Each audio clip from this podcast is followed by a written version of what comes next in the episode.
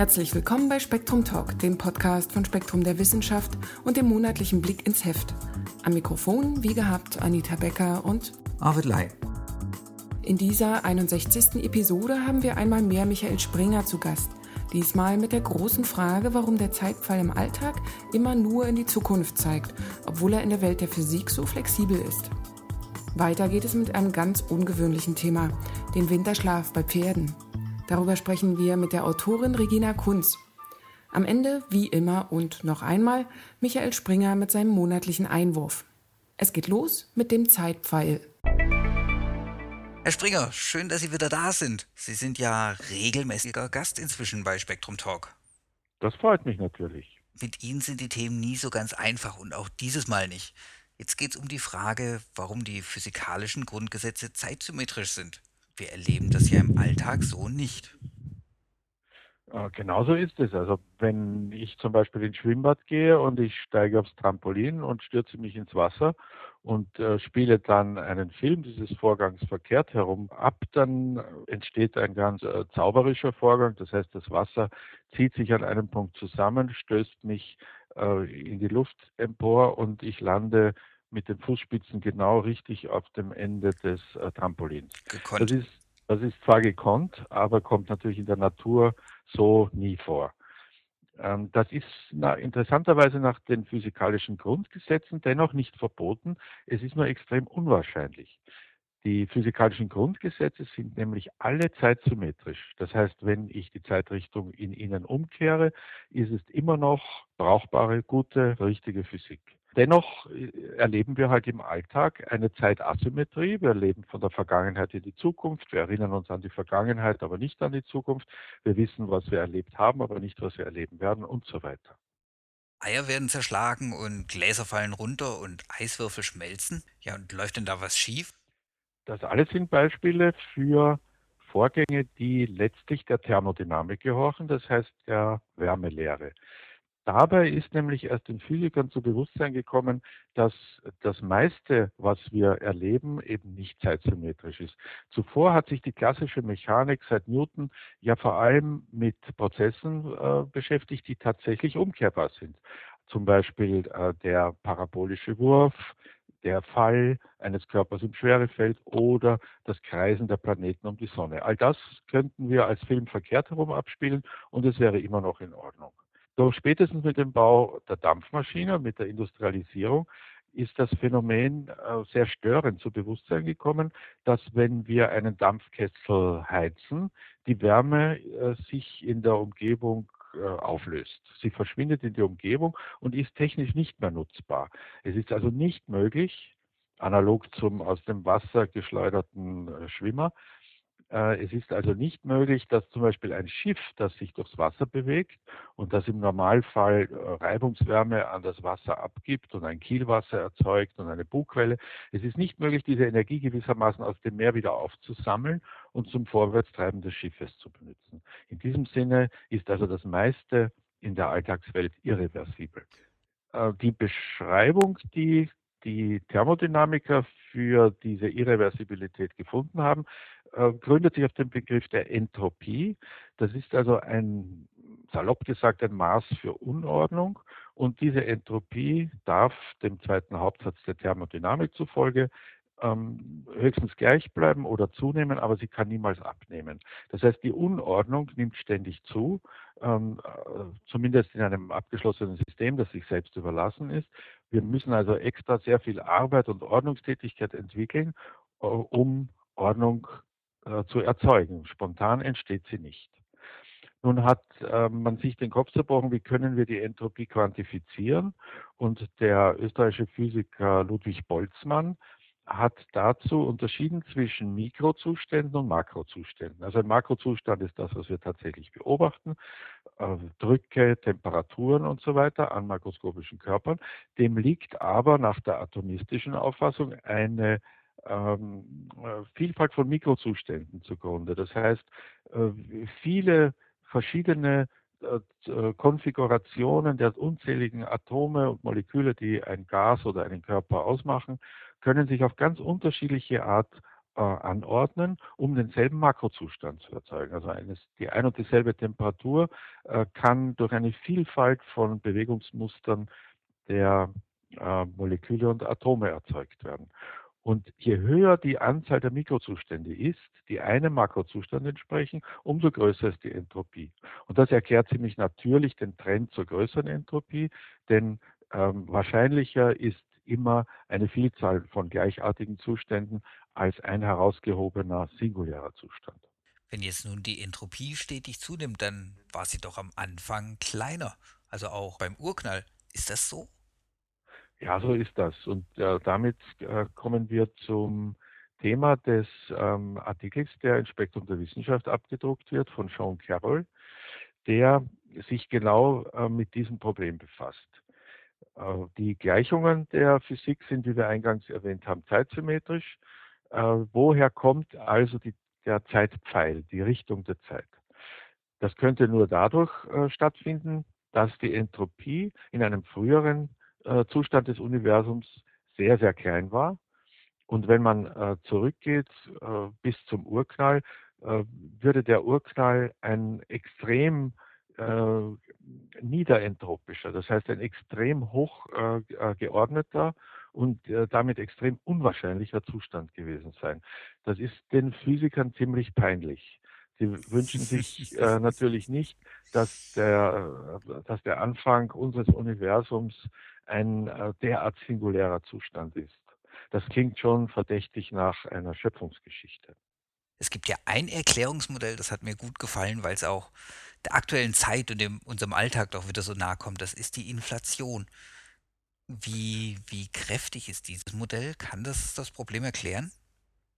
Also die Inflation ist ja gerade derzeit ein sehr unerwünschtes Phänomen, also in, Form der Gelderwertung, der mhm. Geldentwertung, der Aufblähung äh, des umlaufenden Geldes. Aber so etwas Ähnliches ähm, hat sich nach Ansicht der allermeisten Kosmologen in den ersten Sekunden nach dem Urknall tatsächlich abgespielt. Ähm, das heißt, eine plötzliche explosive Aufblähung des damals äh, an sich sehr, sehr äh, kleinen, hochkonzentrierten Universums. Die Inflation ist deswegen äh, beliebt bei den Kosmologen, weil sie mehrere Fliegen ähm, die sozusagen den Kosmologen um den Kopf schwirren und ihnen Sorgen machen, auf einen Schlag erledigt. Äh, zum Beispiel die äh, Frage, warum ist der Raum so schön flach, so ausgebügelt?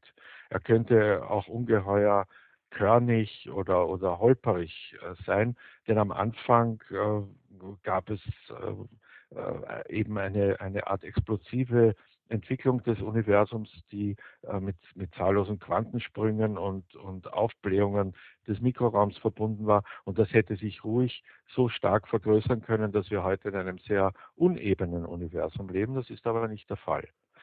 Zweites großes Problem, das Universum ist heute äh, so groß geworden, dass ähm, die entferntesten Ecken des Universums von heute aus mit Lichtgeschwindigkeit gar nicht äh, äh, wir mit Lichtgeschwindigkeit gar nicht in Kontakt mit ihnen sein könnten.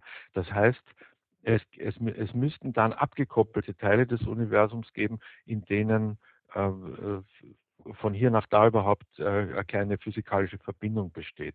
Das würde aber sehr unangenehm äh, für Kosmologen sein, die ja davon ausgehen, dass das Universum eine sehr homogene Angelegenheit ist, in der die physikalischen Gesetze und auch die mittlere Dichte hier und da ungefähr gleich ist.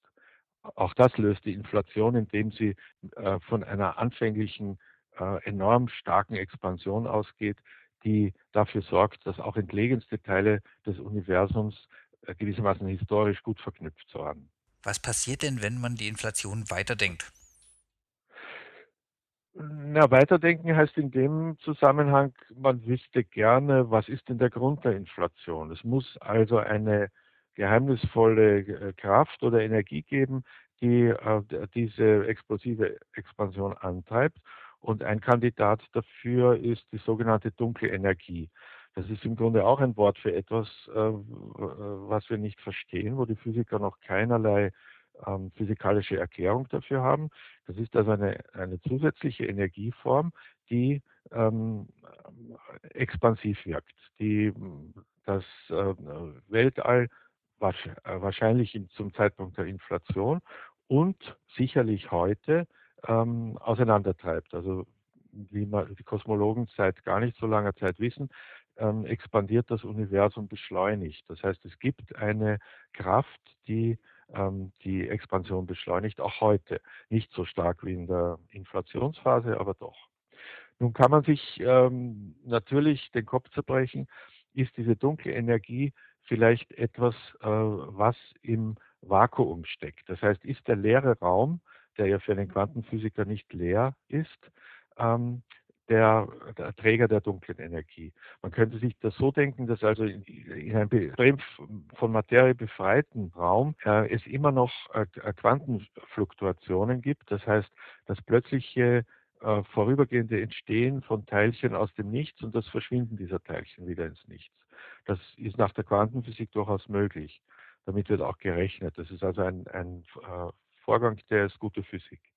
Nun könnte man sich denken, dass durch eine Quantenfluktuation aus dem Vakuum ein Keim entsteht für ein sogenanntes Babyuniversum. Das heißt, eine solche Fluktuation würde dann plötzlich nicht mehr zurückkehren in das Vakuum, sondern sie würde sich nicht nur stabilisieren, sondern würde von der dunklen Energie, die sich an dieser Stelle konzentriert, explosiv auseinandergetrieben werden. Und das wäre eine mögliche Geburtsstunde auch unseres Universums. Das heißt, wir hätten einen Kreislauf und das Wachstum wäre ewig und wir hätten unseren Alltag wieder zurück? Naja, zunächst haben wir noch keinen Kreislauf, denn wir haben diesen explosiven Anfangspunkt und dann haben wir die beschleunigte Expansion und die geht unendlich weiter. Ähm, das ist natürlich für einen Physiker, der an die äh, Reversibilität der Grundgleichungen glaubt und damit hofft, äh, beweisen zu können, dass letztlich das Universum insgesamt äh, reversibel funktioniert, ist das sehr unbefriedigend. Und nun hat der Autor unseres Artikels, Sean Carroll, darüber spekuliert, dass unser Universum nur ein Sonderfall ist, in dem die Zeit eben in äh, unsere Richtung verläuft, dass aber daneben und außerhalb unseres Universums noch viele andere, äh, zunächst Baby-Universen entstanden sind, in denen äh, die Zeit in der Gegenrichtung läuft, sodass im Mittel, im Großen und Ganzen, also im Multiversum, ähm, dann doch die Zeitsymmetrie wieder erhalten ist. Die Multiversen hatten wir ja neu schon mit Everett besprochen. Jetzt mal ganz blöd gefragt, was passiert denn, wenn wir uns, wenn wir jemanden begegnen würden aus diesem Universum mit einem veränderten Zeitpfeil? Kann der mir dann die Lottozahlen sagen? ähm, also der, der Autor des Artikels, äh, äh, Sean Carroll, ähm, findet gute Gründe, warum eine solche Begegnung ziemlich ausgeschlossen ist. Man muss sich ja vorstellen, dass also unser Universum dann praktisch äh, äh, Kollegen und Konkurrenten in diesem Multiversum hat und das erfordert eine, äh, eine unglaubliche Ausdehnung. Das heißt, äh, die äh, Chance irgendeines Signalaustausches zwischen zwei äh, lokalen Universen in diesem Multiversum ist, gibt es nicht. außerdem äh, meint Carol, wenn wir uns auch nur in Gedanken in ein äh, anderes Universum versetzen, in dem der Zeitfall umgekehrt läuft, ähm, dann würden wir dort äh, gar keinen Unterschied merken. Es wäre also nicht so, dass dort der, der Badespaß darin besteht, aus dem Wasser aufs Trampolin hochgeschossen zu werden. Also äh, der Film des Lebens würde nicht verkehrt umlaufen, ablaufen, sondern man würde sich in einer Welt äh, bewegen, in der alles äh, auch seine Ordnung hätte, so wie bei uns. Denn es wäre gewissermaßen auch der, der Erlebnispfeil genauso umgekehrt wie der Physikpfeil und insofern hätte auch dort alles seine Ordnung. Naja, sowas war eigentlich zu befürchten. Herr Springer, es war wieder mal ein komplexes Thema. Ich bin gespannt aufs nächste Mal. Offensichtlich werden wir dann auch wieder über Multiversen sprechen. Ja, wir können eben nicht in die Zukunft sehen. Das ist das, was uns der Zeitpfeil antut. Naja, aber wir sind schon beim Gesetz der Serie. Mal sehen, was passiert. genau. Herr Springer, vielen Dank. Gern geschehen. Den Artikel von Sean Carroll finden Sie in der August-Ausgabe von Spektrum der Wissenschaft. Und dazu die mögliche Unterbrechung der Blutversorgung von Tumoren. Wie die Oberflächentemperatur von Atlantik und Pazifik sogar vorübergehend den Klimawandel aufhalten könnte, die Pflasterung des Raumes, der Übergang vom Jäger zum Sammler und künftige Veränderungen bei Digitalfotografien. Aber jetzt, hätten Sie gedacht, dass Pferde Winterschlaf halten können? Avet Lai hat bei Regina Kunz nachgefragt. Frau Kunz, herzlich willkommen im Spektrum Talk. Ja, schönen guten Morgen. Urwildpferd, das klingt ja so ausgestorben. Können Sie uns einen kurzen Überblick über seine Geschichte geben? Ja, das mache ich gerne. Also das Przewalski-Pferd ist das einzige heute noch vorkommende Wildpferd. Das ist das Equus Przewalski. Wildpferd bedeutet, dass es sich um einen Nachfolger von urzeitlichen Wildpferden handelt. Also es handelt sich hierbei nicht um ein ausgewildertes Hauspferd. Das kannte man mit Hilfe von Knochenfunden und Höhlenmalereien lässt sich rekonstruieren, dass Przewalski-artige Pferde vor ungefähr 9600 Jahren den europäischen und zentralasiatischen Steppengürtel besiedelten. Das Wildpferd galt eigentlich bis in die Mitte des 19. Jahrhunderts bereits als ausgestorben. Recht spät wurde es wiederentdeckt und zwar erst 1878 durch den Namengeber Nikolai Michailowitsch Przewalski. Das war ein russischer General und Forschungsreisender und eher zufällig ist er darauf gestoßen, dass es in der Grenzregion China-Mongolei nahe der Wüste Gobi noch urzeitliche Wildpferde geben muss. Die Nachricht, dass es noch Wildpferde in freier Wildbahn gab, war eine Sensation damals unter den Tierhaltern und Tierhändlern um die Jahrhundertwende. Es wurden daraufhin Expeditionen in die Mongolei und China ausgerüstet und einige Wildpferde konnten gefangen werden. Die zoologische Gärten waren ja zu dieser Zeit eher Sammlungen zoologischer Kuriositäten und in diesem Zusammenhang durfte natürlich auch ein Wildpferd nicht fehlen. Es war jetzt dann aber nach alsbald schon klar, dass die Przewalski-Population um die Jahrhundertwende vom Aussterben bedroht war. Und seit 1969 war es nun wirklich so, dass diese Tierart in der freien Wildbahn als ausgestorben galt. Damals haben mongolische Forscher und Wissenschaftler letztmals das letzte Przewalski-Pferd in freier Wildbahn auch gesichtet. Und fortan lag es nun also in den Händen der Tiergärtner, diese Art vom Aussterben zu retten. Und die Zucht dieser Przewalski-Pferde gestaltete sich jedoch in der ersten Hälfte des 20. Jahrhunderts erstmal äußerst frustrierend. Es kamen nur sehr wenig Fohlen auf die Welt und es lag in erster Linie daran, dass die Tiergärtner nur langsam daran Erfahrung gewannen, ihre, gewonnen haben, ihre Pfleglinge artgerechte Haltungs- und Aufzuchtsbedingungen zu bieten. Und der Tiefpunkt äh, wurde quasi nach dem Zweiten Weltkrieg erreicht, als es weltweit nur noch 31 Przewalski-Pferde gab. Doch nur mit elf von diesen 31 Przewalski-Pferde konnte überhaupt Zucht betrieben werden.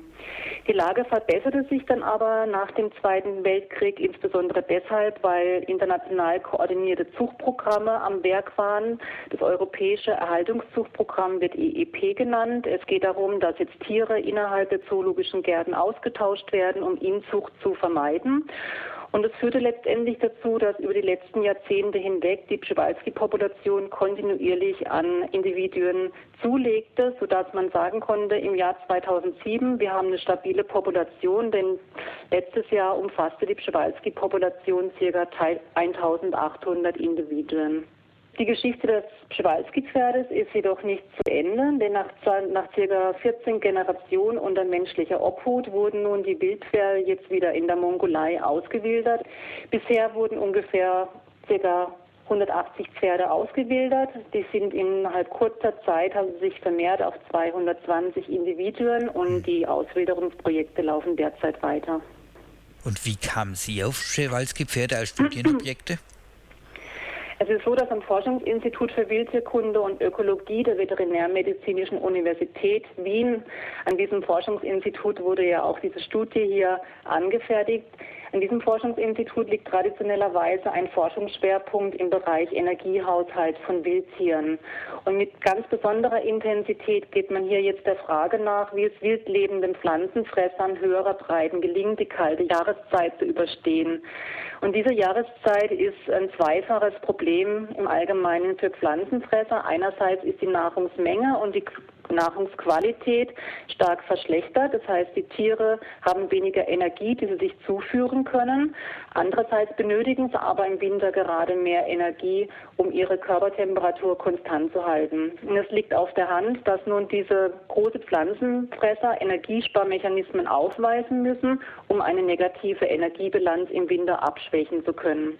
Jetzt ist es so, dass vor 30 Jahren, das haben schon internationale Studien belegt, an großen Pflanzenfressern zum Beispiel Beispiel am Weißwedelhirsch, an Rothirschen, Elchen oder Rehen im Winter.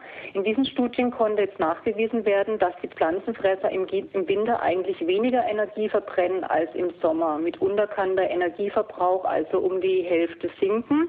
Es war jetzt bisher jedoch unklar, wie dies den Tieren gelingt. Und die gängigsten Erklärungen waren bisher, dass sich die Tiere einfach weniger bewegen und dadurch Energie einsparen oder dass sie weniger fressen und dadurch Verdauungsenergie einsparen. Vor einigen Jahren hat man jetzt am Forschungsinstitut für Wildsekunde in Wien herausgefunden, dass Rothirsche in der Lage sind, ihre Körperschale während der kalten Nacht- und Morgenstunden abzukühlen. Man hat es festgestellt, dass sie runterfahren können bis zu ungefähr 15 Grad Celsius. Und während des unterkühlten Zustandes zeigten die Rothirsche über einige Stunden hinweg, dass sie weniger Energie verbrauchen. Die Rothirsche waren zwar während dieser Unterkühlungsphasen weniger aktiv, doch man kann zweifelsfrei nachweisen, dass der verringerte Energiebedarf eindeutig auf die verminderte Werbebildung zurückging. Dieses Phänomen erinnerte auf den ersten Blick an den Winterschlaf von kleinen Pflanzenfressern. Im Anschluss an diesen Untersuchungen hat man sich jetzt natürlich gefragt am Forschungsinstitut für Wildsekunde, ist es ein Phänomen, das auch andere große Pflanzenfresser zeigen? Und in diesem Zusammenhang sprachen nun zwei Punkte für das Studienobjekt Przewalski-Pferd. Przewalski-Pferde sind winterliche Überlebenskünstler. Das zeigt ja schon allein ihr natürlicher Lebensraum, die Mongolei. Die besagten harten Winter der Mongolei sind charakterisiert durch Temperaturwerte bis minus 40 Grad Celsius und lang anhaltende Schneestürme. Und selbst die ausgebilderten Przewalski-Pferde haben keine Probleme, diese harte Jahreszeit zu überstehen. Unser Gedanke war jetzt nun also, wenn man nachweisen kann, dass auch ein anderer großer Pflanzenfresser winterschlafähnliche Reaktionen zeigt, kann geschlussfolgert werden, dass dieser Energiesparmechanismus unter den Säugetieren weiter verbreitet ist als bisher vermutet. Sieht den Pferden von außen ja nicht viel an. Wie haben Sie denn festgestellt, was, was inwendig so vor sich geht? Wir haben hier in dem Zusammenhang hauptsächlich zwei Methoden angewendet. Die eine Methode ist die Telemetrie-Methode. Den Pferden wurde ein Telemetriesender implantiert und dadurch wurde uns ein Blick ins Pferdeinnere gestattet. Ähm, dieser Telemetriesender, muss man sich vorstellen, ist ungefähr Streichholzschachtel groß und der wurde den Studienpferden im Brustbereich unter die Haut implantiert. Hiermit konnten wir einerseits den Herzschlag, aber auch die Unterhauttemperatur der Tiere feststellen. Der Herzschlag ist von daher wichtig, weil das ein ganz ähm, wichtiges Korrelat ist, ein ganz wichtiger Parameter, um die Stoffwechselintensität von Wildtieren festzustellen. Also man kann es so sagen, je höher der Herzschlag, umso mehr Energie wird verbraucht verbraucht. Jede Minute konnten wir jetzt nun den Herzschlag der Tiere feststellen. Und ähm, gleichzeitig konnten wir auch jede Minute die Unterhauttemperatur der Pferde feststellen. Es war ein wichtiger Parameter, um überhaupt Aussagen über die Thermoregulation der Wildpferde machen zu können. Zusätzlich hatten die Studientiere ein Halsband an und in diesem Halsband befand sich nun Erschütterungssektor. Die aktiven Sekunden des Studienpferdes wurden gezählt, sodass am Ende jeder Minute der Prozentwert feststand, wie viel hat sich das Tier in der letzten Minute bewegt. Diese drei Parameter, also Herzfrequenz, Unterhauttemperatur und Aktivität, wurden dann im Zwei-Minuten-Rhythmus an eine Empfangsstation gesendet, telemetrisch, und dort wurden die Werte dann über einen Computer gespeichert. Trotzdem müssen die Tiere ja wohl Energie sparen. Wie machen sie das? Wie gelingt das? Also dieses weniger Fressen im Winter hängt damit zusammen, das konnten wir jetzt durch die Telemetriedaten unterstützen, dass sie wirklich im Winter ihren Stoffwechsel herunterfahren. Die Herzfrequenzdaten zeigen ganz eindeutig, dass der Stoffwechsel im Winter nur halb so aktiv ist wie jetzt äh, während der anderen Jahreszeiten. Man kann es auch hier wieder durch Daten belegen. Das Herz eines Przewalski-Pferdes schlägt am langsamsten im Winter, durchschnittlich 44 Schläge pro Minute, im Sommer ungefähr 60 bis 70 Schläge pro Minute und das höchste fand man im Frühjahr bis zu 90 Schlägen pro Minute. Das heißt, sie sparen wirklich Energie ein und da konnten wir sehen, auch durch die weiteren Telemetriedaten, dass sie einerseits ihre Aktivität einschränken. Das war ja auch schon ein Stück weit vorhersehbar. Sie bewegen sich nur halb so viel wie jetzt zur Sommerzeit. Aber, und das war jetzt das, ähm, was uns natürlich am meisten interessiert hat, wie verhält sich jetzt die Körpertemperatur im Verlauf der Winterzeit? Von November an nahmen die Tagesmittelwerte der Unterhauttemperaturen kontinuierlich ab. Die tiefsten Tagesmittelwerte fanden wir allerdings nicht in der kältesten Jahreszeit des Tages, also äh, nicht in der kältesten Jahreszeit, sondern Ende des Winters, Anfang Frühjahrs. Ähm, die mittlere Unterhauttemperatur war normalerweise 36 Grad Celsius. Anfang April, also Ausgangswinter, hatten die Pferde aber durchschnittlich nur noch Tageswerte von 33 Grad Celsius. Es war jetzt interessant, dass diese Körpertemperaturen sich im Verlauf des Tages veränderten und wir konnten unsere Ergebnisse von den Rothirschen belegen. Das heißt, auch die Przewalski-Pferde zeigten Abkühlungsphasen, die sie vornehmlich in frühen Morgenstunden durchführen. Während dieser Abkühlungsphasen reduzierten sie die Körpertemperatur in ihrer Körperschale. Teilweise senken sie ihre Körpertemperatur bis zu 24,4 Grad Celsius ab und blieben bis zu neuneinhalb Stunden in diesem unterkühlten Zustand. Und während dieser Auskühlungsphase konnten sie auch wirklich Energie einsparen. Das heißt, die Herzfrequenz war stark reduziert während dieser Unterkühlungsphase lassen. Also unsere Studie belegte, dass Przewalski-Pferde im Winter weniger Energie verbrauchen, indem sie ihre Aktivität stark herabsetzen und auch nicht so viel Körperwärme produzierten. Und hier sehen Sie jetzt Parallelen zum Winterschlaf. Ja, also durchaus kann man hier eine Parallele ziehen. Das stundenweise Auskühlungsphasen vom Rothirsch und Przewalski-Pferd erinnern wirklich an eine milde Form des Winterschlafes. Charakteristisch dafür ist, dass währenddessen die Unterhauttemperatur zurückgeht, auch ein Rückgang der Herzfrequenz wahrzunehmen ist und somit ein Rückgang des Energieverbrauches. Interessant ist ja auch, dass die Pferde diese ausgeprägten Auskühlungsphasen nicht in der kältesten Jahreszeit zeigen, sondern dann, wenn der Körper ganz besonders, wenn dem Körper gerade viel abverlangt wird, nämlich Ende des Winters. Es ist eine sehr kritische Zeit für Wildpferde, denn die körpereigene Fettreserven sind dann schon aufgebraucht und qualitativ gute Nahrung ist noch nicht in Sicht, noch nicht ausreichend vorhanden. Nun ist offensichtlich verstärktes Energieeinsparen angesagt. Bei echten Winterschläfern ist diese Phase des Energieeinsparens, in dem die Körpertemperatur abgesenkt wird, nur zeitlich länger und aufgrund dessen kann auch die Körpertemperatur tiefer abgesenkt werden. Aber das zugrunde liegende physiologische Prinzip ist das gleiche dass diese Auskühlungsphasen der großen Pflanzenfresser wie jetzt der Rothirsche und auch der Przewalski-Pferde von außen nicht so wahrnehmbar sind wie jetzt bei den echten Winterschläfern. Aufgrund dessen spricht man hier nicht von einem echten Winterschlaf, sondern eher von einem heimlichen Winterschlaf. Und da diese Auskühlungsstunden das ganze Jahr über gezeigt werden, spricht man auch von flexiblen Energiesparmechanismen. Unsere Studien legen also den Verdacht nahe, dass die Form des Energieeinsparens unter großen Pflanzenfressern weit verbreitet ist. Und es ist anzunehmen, dass auch noch weitere Säugetiere grundsätzlich dazu fähig sind, Energie einzusparen, indem sie ihre Körpertemperatur absenken. Also prinzipiell ist es nicht mehr zeitgemäß jetzt, wie es vielleicht in einigen Schulbüchern steht, zwischen Winterschläfer und Nicht-Winterschläfer zu unterscheiden, sondern man muss sich es vielmehr als einen fließenden Übergang vorstellen. Mhm, das ändert ja das ganze Bild. Nicht das ganze Bild, er muss nur auch flexibler sein, jetzt mit den Ergebnissen umzugehen. Mhm. Frau Kunz, vielen herzlichen Dank für das Gespräch. Ja, gerne. Und hier noch einmal Michael Springer mit seinem monatlichen Einwurf. Ehrlich währt am längsten, aber Wissenschaftler sind auch nur Menschen.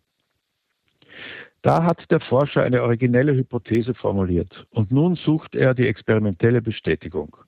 Heureka! Schon erfüllt sich seine Hoffnung, die Daten passen zur Erwartung, die Gutachter sind beeindruckt und stimmen einer Veröffentlichung zu. Aber so einfach geht das selten. Vor allem in den Biowissenschaften ist das Forschungsfeld ungeheuer komplex. Viele Faktoren beeinflussen das Resultat. Oft fällen die Daten kein klares Urteil. Manche sprechen für die Ausgangshypothese, einige dagegen. Das experimentelle Design muss geändert, die Frage an die Natur so zugespitzt werden, dass ihre Antwort nur Ja lauten kann, notfalls Nein, keinesfalls aber Jein. Trotz redlicher Mühe gelingen derart lupenreine Erfolge nicht immer.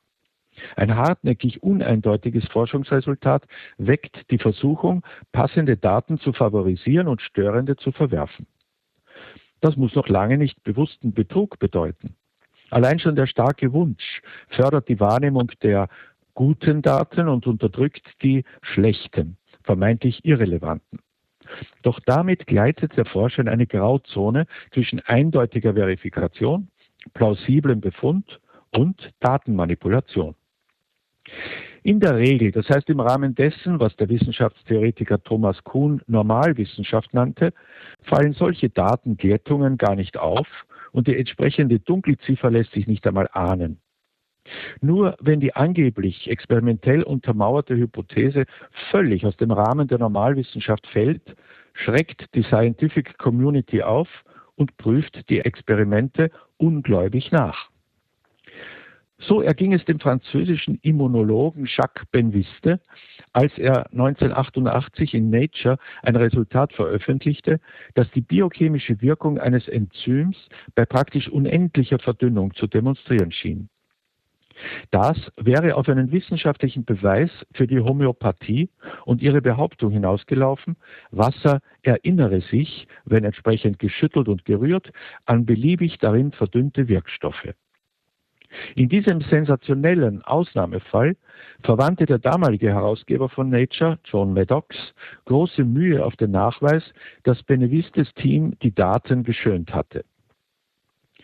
Als Indiz für praktiziertes Wunschdenken der Pariser Forscher wertete Maddox die ungewöhnlich geringe statistische Streuung der Daten. Hochmotivierte Labormitarbeiter gaben darauf hinzu, unerwünschte Befunde als misslungen aussortiert zu haben. Wer weiß, wie oft so etwas, nennen wir es Selbstbetrug durch Wunschdenken, in weniger strittigen Fällen unterläuft. Viel seltener dagegen, aber dennoch erstaunlich oft, verüben Wissenschaftler bewussten Betrug. Sie erfinden, fälschen oder plagiieren Daten. Nach einer diskreten Umfrage des Office of Research Integrity, der amerikanischen Behörde zur Überprüfung wissenschaftlichen Fehlverhaltens, kommen auf 100 Forscher schätzungsweise drei solche Betrugsfälle pro Jahr. Die Autoren dieser Studie finden die Zahl alarmierend, denn sie steht in keinem Verhältnis zu den wenigen Fällen, die zu einer formellen Untersuchung geführt haben. Ich sehe das anders. Nicht auszudenken, was aus der Forschung würde, wenn jeder Mitarbeiter, der Fehlverhalten eines Kollegen beobachtet, gleich zum Kadi liefe. In der Regel wird das Übel entweder in kleinem Kreis behoben oder stillschweigend übergangen. Dass trotz harter Konkurrenz um knappe Forschungsmittel nicht noch viel öfter manipuliert wird, beruhigt mich sogar. Solange ehrliches Forschen die Regel bleibt, nimmt die Naturerkenntnis zu, denn schwarze Schafe stellen sich selbst rasch ins Abseits.